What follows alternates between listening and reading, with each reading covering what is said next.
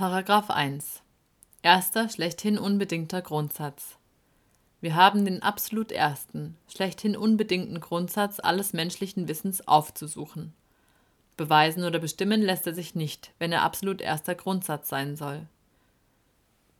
Er soll diejenige Tathandlung ausdrücken, welche unter den empirischen Bestimmungen unseres Bewusstseins nicht vorkommt noch vorkommen kann, sondern vielmehr allem Bewusstsein zum Grunde liegt und allein es möglich macht. Bei Darstellung dieser Tathandlung ist weniger zu befürchten, dass man sich in etwa dabei dasjenige nicht denken werde, was man sich zu denken hat, dafür ist durch die Natur unseres Geistes schon gesorgt, als dass man sich dabei denken werde, was man nicht zu denken hat.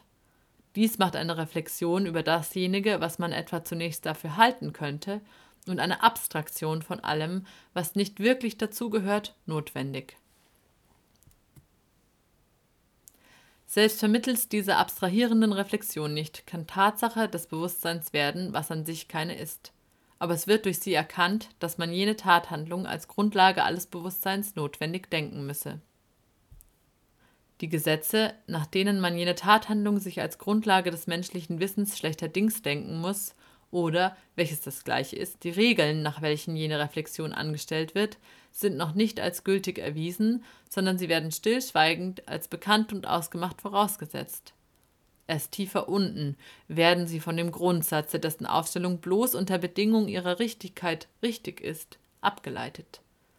Dies ist ein Zirkel, aber es ist ein unvermeidlicher Zirkel. Da er nun unvermeidlich und frei zugestanden ist, so darf man auch bei Aufstellung des höchsten Grundsatzes auf alle Gesetze der allgemeinen Logik sich berufen. Wir müssen auf dem Wege der anzustellenden Reflexionen von irgendeinem Satze ausgehen, den uns jeder ohne Widerrede zugibt. Dergleichen Sätze dürfte es wohl auch mehrere geben. Die Reflexion ist frei und es kommt nicht darauf an, von welchem Punkte sie ausgeht. Wir wählen denjenigen, von welchem aus der Weg zu unserem Ziel am kürzesten ist. So wie dieser Satz zugestanden wird, muss zugleich dasjenige, was wir der ganzen Wissenschaftslehre zum Grunde legen wollen, als Tathandlung zugestanden werden. Und es muss aus der Reflexion sich ergeben, dass es als solche zugleich mit jenem Satz zugestanden sei. Irgendeine Tatsache des empirischen Bewusstseins wird aufgestellt und es wird eine empirische Bestimmung nach der anderen von ihr abgesondert, so lange, bis dasjenige, was sich schlechthin selbst nicht wegdenken und wovon sich weiter nichts absondern lässt, rein zurückbleibt. Erstens. Den Satz a ist a, so viel als a gleich a, denn das ist die Bedeutung der logischen Copula, gibt jeder zu. Und zwar ohne sich im geringsten darüber zu bedenken man erkennt ihn für völlig gewiss und ausgemacht an. Wenn aber jemand einen Beweis desselben fordern sollte, so würde man sich auf einen solchen Beweis gar nicht einlassen, sondern behaupten, jener Satz sei schlechthin, das ist ohne allen weiteren Grund gewiss. Und indem man dieses ohne Zweifel mit allgemeiner Beistimmung tut, schreibt man sich das Vermögen zu, etwas schlechthin zu setzen. Zweitens. Man setzt durch die Behauptung, dass obiger Satz an sich gewiss sei, nicht, dass a sei. Der Satz a ist a ist gar nicht gleichgeltend mit dem a ist oder es ist ein a. Sein ohne Prädikat gesetzt drückt etwas ganz anderes aus als sein mit einem Prädikate. Worüber weiter unten. Man nehme an, a bedeute einen in zwei gerade Linien eingeschlossenen Raum so bleibt jener Satz immer richtig, obgleich der Satz a ist offenbar falsch wäre, sondern man setzt, wenn a sei, so sei a. Mithin ist davon, ob überhaupt a sei oder nicht, gar nicht die Frage. Es ist nicht die Frage vom Gehalte des Satzes, sondern bloß von seiner Form. Nicht von dem, wovon man etwas weiß, sondern von dem, was man weiß, von irgendeinem Gegenstande, welcher es auch sein möge. Mithin wird durch die Behauptung, dass der obige Satz schlechthin gewiss sei, das festgesetzt, was zwischen jenem Wenn und diesem So ein notwendiger Zusammenhang sei. Und der notwendige Zusammenhang zwischen beiden ist es, der schlechthin und ohne allen Grund gesetzt wird. Ich nenne diesen notwendigen Zusammenhang vorläufig gleich x. Drittens. In Rücksicht auf a selbst aber, ob es sei oder nicht, ist dadurch noch nichts gesetzt. Es entsteht also die Frage, unter welcher Bedingung ist denn a? x wenigstens ist im Ich und durch das Ich gesetzt, denn das Ich ist es, welches im obigen Satz urteilt, und zwar nach x als einem Gesetze urteilt, welches mithin dem Ich gegeben, und da es schlechthin und ohne allen weiteren Grund aufgestellt wird, dem Ich durch das Ich selbst gegeben sein muss. Ob und wie a überhaupt gesetzt sei, wissen wir nicht. Aber da x ein Zusammenhang zwischen einem unbekannten Sätzen des a und einem unter der Bedingung jenes Setzens absoluten Sätzen desselben a bezeichnen soll, so ist wenigstens insofern jener Zusammenhang gesetzt wird, a in dem Ich und durch das Ich gesetzt, so wie x. x ist nur in Beziehung auf ein a möglich. Nun ist x im Ich wirklich gesetzt.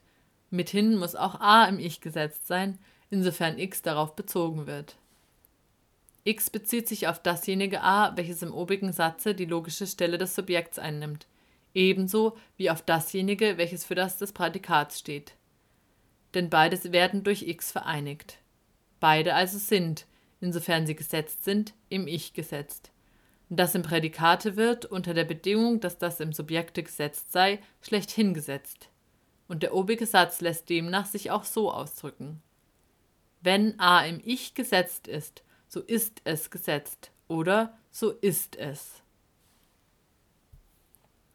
Viertens. Es wird demnach durch das Ich vermittelst x gesetzt. A sei für das urteilende Ich schlechthin und lediglich Kraft seines Gesetztseins im Ich überhaupt.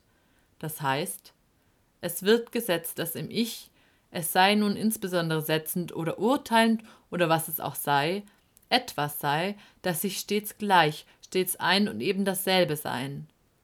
Und das schlechthin gesetzte x lässt sich auch so ausdrücken. Ich ist gleich ich. Ich bin ich. Fünftens. Durch diese Operation sind wir schon unvermerkt zu dem Satze Ich bin, zwar nicht als Ausdruck einer Tathandlung, aber doch einer Tatsache, angekommen. Denn x ist schlechthin gesetzt. Das ist Tatsache des empirischen Bewusstseins. Nun ist x gleich dem Satze ich bin ich. Mithin ist auch dieser schlechthin gesetzt. Aber der Satz Ich bin ich hat eine ganz andere Bedeutung als der Satz A ist A. Nämlich der letztere hat nur unter einer gewissen Bedingung einen Gehalt. Wenn A gesetzt ist, so ist es freilich als A mit dem Prädikate A gesetzt. Es ist aber durch jenen Satz noch gar nicht ausgemacht, ob es überhaupt gesetzt, mithin ob es irgendeinem Prädikate gesetzt sei. Der Satz Ich bin ich aber gilt unbedingt und schlechthin, denn er ist gleich dem Satze x. Er gilt nicht nur der Form, er gilt auch seinem Gehalte nach. In ihm ist das Ich nicht unter Bedingung, sondern schlechthin mit dem Prädikat der Gleichheit mit sich selbst gesetzt. Es ist also gesetzt, und der Satz lässt sich auch ausdrücken Ich bin. Dieser Satz Ich bin ist bis jetzt nur auf eine Tatsache gegründet und hat keine andere Gültigkeit als die einer Tatsache. Soll der Satz a gleich a oder bestimmter dasjenige, was in ihm schlechthin gesetzt ist, gleich x, gewiss sein, so muss auch der Satz ich bin gewiss sein. Nun ist es Tatsache des empirischen Bewusstseins, dass wir genötigt sind, x für schlechthin gewiss zu halten.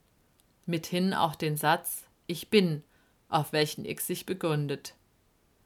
Es ist demnach Erklärungsgrund aller Tatsachen des empirischen Bewusstseins, dass vor allem Sätzen im Ich vorher das Ich selbst gesetzt sei. Aller Tatsachen sage ich. Und das hängt vom Beweise des Satzes ab, dass x die höchste Tatsache des empirischen Bewusstseins sei, die allen zum Grunde liege und in allen enthalten sei. Welcher wohl ohne allen Beweis zugegeben werden dürfte, unerachtet die ganze Wissenschaftslehre sich damit beschäftiget, ihn zu erweisen. Sechstens. Wir gehen auf den Punkt zurück, von welchem wir ausgingen. Durch den Satz a gleich a wird geurteilt. Alles Urteilen aber ist laut des empirischen Bewusstseins ein Handeln des menschlichen Geistes. Denn es hat alle Bedingungen der Handlung im empirischen Selbstbewusstsein. Welche zum Behuf der Reflexion als bekannt und ausgemacht vorausgesetzt werden müssen. Diesem Handeln nun liegt etwas auf nichts Höheres gegründetes, nämlich x gleich ich bin, zum Grunde. Demnach ist das schlechthin gesetzte und auf sich selbst begründete Grund eines Gewissen. Durch die ganze Wissenschaftslehre wird sich ergeben alles. Handeln des menschlichen Geistes, mithin sein reiner Charakter. Der reine Charakter der Tätigkeit an sich, abgesehen von den besonderen empirischen Bedingungen derselben. Also das Setzen des Ich durch sich selbst ist die reine Tätigkeit desselben. Das Ich setzt sich selbst und es ist, vermöge dieses bloßen Setzens durch sich selbst. Und umgekehrt, das Ich ist und es setzt sein Sein, vermöge seines bloßen Seins. Es ist zugleich das Handelnde und das Produkt der Handlung. Das Tätige und das, was durch die Tätigkeit hervorgebracht wird. Handlung und Tat sind eins und eben dasselbe.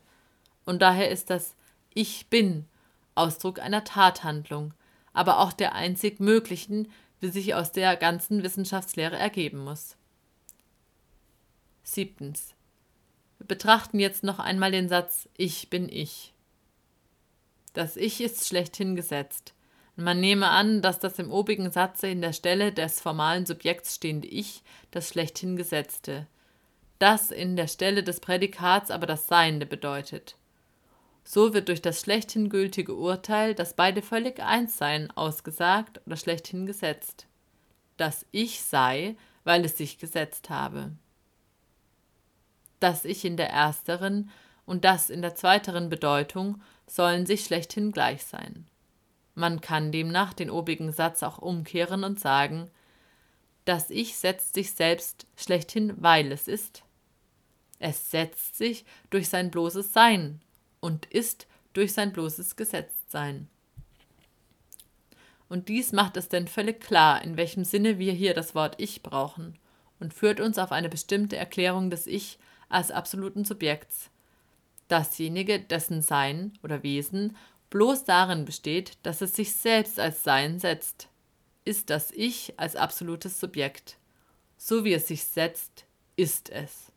Und so wie es ist, setzt es sich und das Ich ist demnach für das Ich schlechthin und notwendig. Was für sich selbst nicht ist, ist kein Ich. Zur Erläuterung. Man kann wohl die Frage aufwerfen, was war ich wohl, ehe ich zum Selbstbewusstsein kam? Die natürliche Antwort darauf ist, ich war gar nicht, denn ich war nicht ich. Das Ich ist nur insofern, inwiefern es sich seiner selbst bewusst ist. Die Möglichkeit jener Frage gründet sich auf eine Verwirrung zwischen dem Ich als Subjekt und dem Ich als Objekt der Reflexion des absoluten Subjekts und ist an sich völlig unstatthaft. Das Ich stellt sich selbst vor, nimmt insofern sich selbst in die Form der Vorstellung auf und ist erst nun etwas, ein Objekt. Das Bewusstsein bekommt in dieser Form ein Substrat, welches ist, auch ohne wirkliches Bewusstsein und noch dazu körperlich gedacht wird. Man denkt sich einen solchen Zustand und fragt, was war damals das Ich? Das heißt, was ist das Substrat des Bewusstseins? Aber auch dann denkt man unvermerkt das absolute Subjekt als jenes Substrat anschauend mit hinzu. Man denkt also unvermerkt gerade dasjenige hinzu, wovon man abstrahiert zu haben vorgab, und widerspricht sich selbst. Man kann gar nichts denken ohne sein Ich, als sich seiner selbst bewusst, mit hinzuzudenken. Man kann von seinem Selbstbewusstsein nie abstrahieren. Mithin sind alle Fragen von der obigen Art nicht zu beantworten, denn sie sind, wenn man sich selbst wohl versteht, nicht aufzuwerfen. Achtens. Ist das Ich nur, insofern es sich setzt, sonst ist auch nur für das Setzende und setzt nur für das Seiende. Das Ich ist für das Ich setzt es aber sich selbst schlechthin, so wie es ist, so setzt es sich notwendig und ist notwendig für das Ich. Ich bin nur für mich, aber für mich bin ich notwendig. Indem ich sage für mich, setze ich schon mein Sein. Neuntens. Sich selbst setzen und sein sind vom Ich gebraucht völlig gleich. Der Satz Ich bin, weil ich mich selbst gesetzt habe, kann demnach auch so ausgedrückt werden. Ich bin schlechthin, weil ich bin. Ferner, das sich setzende Ich und das seiende Ich sind völlig gleich, ein und eben dasselbe. Das Ich ist dasjenige, als was es sich setzt, und es setzt sich als dasjenige, was es ist. Also, ich bin schlechthin, was ich bin. Zehntens. Der unmittelbare Ausdruck der jetzt entwickelten Tathandlung wäre folgende Formel. Ich bin schlechthin, das ist, ich bin schlechthin, weil ich bin, und bin schlechthin, was ich bin, beides für das Ich. Denkt man sich die Erzählung von dieser Tathandlung an die Spitze einer Wissenschaftslehre, so müsste sie etwa folgendermaßen ausgedrückt werden. Das Ich setzt ursprünglich schlechthin sein eigenes Sein. Wir sind von dem Satze a gleich a ausgegangen, nicht als ob der Satz ich bin sich aus ihm erweisen ließe, sondern weil wir von irgendeinem im empirischen Bewusstsein gegebenen Gewissen ausgehen mussten. Aber selbst in unserer Erörterung hat sich ergeben, dass nicht der Satz a gleich a den Satz ich bin, sondern dass vielmehr der letztere den ersteren begründe. Wird im Satze ich bin von dem bestimmten Gehalte dem Ich abstrahiert und die bloße Form, welche in seinem Gehalte gegeben ist, die Form der Folgerung vom Gesetztsein auf das Sein, übrig gelassen, wie es zum Behuf der Logik geschehen muss, so erhält man als Grundsatz der Logik den Satz a gleich a, der nur durch die Wissenschaftslehre erwiesen und bestimmt werden kann. Erwiesen. a ist a, weil das Ich, welches a gesetzt hat, gleich ist mit demjenigen, in welchem es gesetzt ist. Bestimmt. Alles, was ist, ist nur insofern, als es im Ich gesetzt ist, und außerdem Ich ist nichts. Kein mögliches A im obigen Satze, kein Ding, kann etwas anderes sein als ein im Ich gesetztes. Abstrahiert man ferner von allem Urteilen als bestimmtem Handeln und sieht bloß auf die durch jene Form gegebene Handlungsart des menschlichen Geistes überhaupt, so hat man die Kategorie der Realität. Alles, worauf der Satz a gleich a anwendbar ist, hat, inwiefern derselbe auch anwendbar ist, Realität. Dasjenige, was durch das bloße Setzen irgendeines Dinges, eines im Ich gesetzten, gesetzt ist, ist in ihm Realität, ist sein Wesen. Der maimonische Skeptizismus gründet sich zuletzt auf die Frage über unsere Befugnis zur Anwendung der Kategorie der Realität. Diese Befugnis lässt sich aus keiner anderen ableiten, sondern wir sind dazu schlechthin befugt. Vielmehr müssen aus ihr alle möglichen übrigen abgeleitet werden. Und selbst der maimonische Skeptizismus setzt sie unvermerkt voraus, indem er die Richtigkeit der allgemeinen Logik anerkennt aber es lässt sich etwas aufzeigen, wovon jede Kategorie selbst abgeleitet ist. Das Ich als absolutes Subjekt. Für alles mögliche Übrige, worauf sie angewendet werden soll, muss gezeigt werden, dass aus dem Ich Realität darauf übertragen werde, dass es sein müsse, wofern das Ich sei. Auf unseren Satz als absoluten Grundsatz allen Wissens hat gedeutet Kant in seiner Deduktion der Kategorien. Er hat ihn aber nie als Grundsatz bestimmt aufgestellt. Vor ihm hat Kant einen ähnlichen angegeben, cogito ergo sum, welches nicht eben der Untersatz und die Schlussfolge eines Syllogismus sein muss, dessen Obersatz hieße quodcunque cogitat ist, sondern welches er auch sehr wohl als unmittelbare Tatsache des Bewusstseins betrachtet haben kann dann hieße es so viel als cogitans sum ergo sum. Wie wir sagen würden, sum ergo sum. Aber dann ist der Zusatz cogitans völlig überflüssig. Man denkt nicht notwendig, wenn man isst, aber man ist notwendig, wenn man denkt.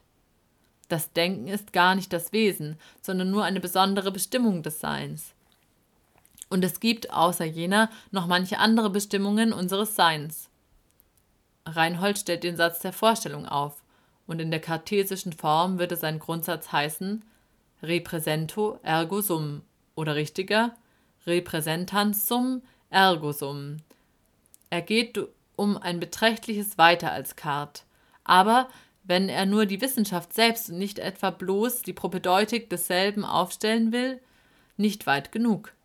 Denn auch das Vorstellen ist nicht das Wesen des Seins, sondern eine besondere Bestimmung desselben. Und es gibt außer dieser noch andere Bestimmungen unseres Seins, ob sie gleich durch das Medium der Vorstellung hindurchgehen müssen, um zum empirischen Bewusstsein zu gelangen. Über unseren Satz in dem angezeigten Sinne hinausgegangen ist Spinoza. Er leugnet nicht die Einheit des empirischen Bewusstseins, aber er leugnet gänzlich das reine Bewusstsein. Nach ihm verhält sich die ganze Reihe der Vorstellungen eines empirischen Subjekts zum einzigen reinen Subjekte wie eine Vorstellung zur Reihe. Ihm ist das Ich, dasjenige, was er sein Ich nennt oder ich mein Ich nenne, nicht schlechthin, weil es ist, sondern weil etwas andere ist. Das Ich ist nach ihm zwar für das Ich gleich Ich, aber er fragt, was es für etwas außer dem Ich sein würde. Ein solches außer dem Ich wäre gleichfalls ein Ich, von welchem das gesetzte Ich, zum Beispiel mein Ich, und alle mögliche setzbare Ich-Modifikationen wären. Er trennt das reine und das empirische Bewusstsein. Das erstere setzt er in Gott, der seiner sich nie bewusst wird, da das reine Bewusstsein nie zum Bewusstsein gelangt. Das letzte in die besonderen Modifikationen der Gottheit. So aufgestellt ist sein System völlig konsequent und unwiderlegbar, weil er in einem Felde sich befindet, auf welches die Vernunft ihm nicht weiter folgen kann. Aber es ist grundlos, denn was berechtigte ihn denn über das im empirischen Bewusstsein gegebene, reine Bewusstsein hinauszugehen? Was ihn auf sein System trieb, lässt sich wohl aufzeigen. Nämlich das notwendige Streben, die höchste Einheit in der menschlichen Erkenntnis hervorzubringen. Diese Einheit ist in seinem System. Und der Fehler ist bloß darin, dass er aus theoretischen Vernunftgründen zu schließen glaubte, wo er doch bloß durch ein praktisches Bedürfnis getrieben wurde. Dass er etwas wirklich Gegebenes aufzustellen glaubte, da er doch bloß ein vorgestecktes, aber nie ein erreichendes Ideal aufstellte. Seine höchste Einheit werden wir in der Wissenschaftslehre wiederfinden. Aber nicht als etwas, das ist, sondern als etwas, das durch uns hervorgebracht werden soll, aber nicht kann. Ich bemerke noch, dass man, wenn man das Ich bin überschreitet, notwendig auf den Spinozismus kommen muss.